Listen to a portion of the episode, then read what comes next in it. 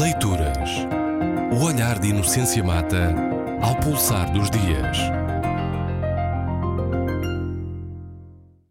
A bulimia celebrativa e a retórica da culpa. No seu livro Cultura e Imperialismo, um livro de 1993, Eduardo Said, falando de reavaliações e revisões de atitudes intelectuais pós-imperiais, refere alternativas à política da culpa e a política que ele considera destrutiva do confronto e da hostilidade entre ex-metrópoles e ex-colónias, de que resultam hostilidades que levam à eclosão de crises. E ele conclui, nesse capítulo, que o mundo é pequeno e interdependente demais para deixarmos passivamente que as crises ocorram.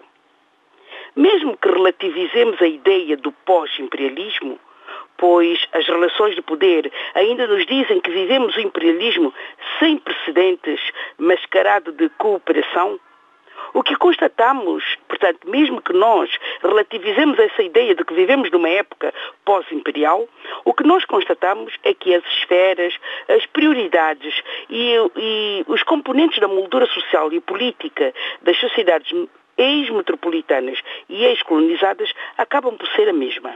Parcerias densas são importantes não apenas por causa de afetos, que na política são pura demagogia, mas sobretudo por causa de interesses.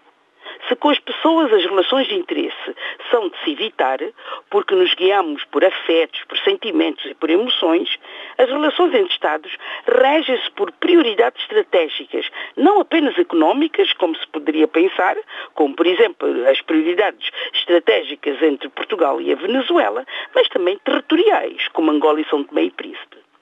Os exemplos repetir-se-iam e, porventura, hoje o que mais chama a atenção é a parceria estratégica em bem-maria entre Angola e Portugal. A bulimia afetiva que vivemos desde há dois anos esta parte havia de resultar numa retórica da culpa. Há dois anos que agentes sociais e políticos em Portugal vivem numa compulsão afetiva com Angola, de que o programa prós e contras intitulado Reencontro de janeiro de 2012 é o exemplo mais acabado. Porque causou mal-estar aquela orgia sentimental em que se quis, eh, refiro-me particularmente a Miguel Relvas nesse programa, em que se quis, sem se ter conseguido passar a mensagem de que o interesse de Portugal por Angola se devia a laços históricos e não meramente económicos. Onde estavam esses sentimentos de solidariedade lusófona antes e por que que agora são erigidos a leitmotiv da política externa portuguesa em Angola?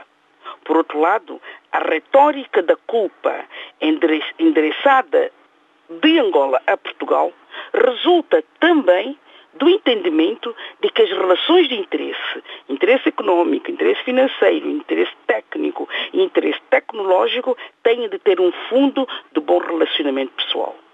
Os Estados Unidos e Cuba têm relações de interesse e nem embaixadores trocam, porque haveria de haver o um bom clima relacional para se fazer negócio. Por isso termino como comecei, parafraseando Eduardo Said, esse intelectual que nos deu a medida da razoabilidade na análise das relações entre palestinianos e israelitas. O mundo é pequeno e interdependente demais para deixarmos passivamente que as crises ocorram. Leituras. O olhar de Inocência Mata ao pulsar dos dias.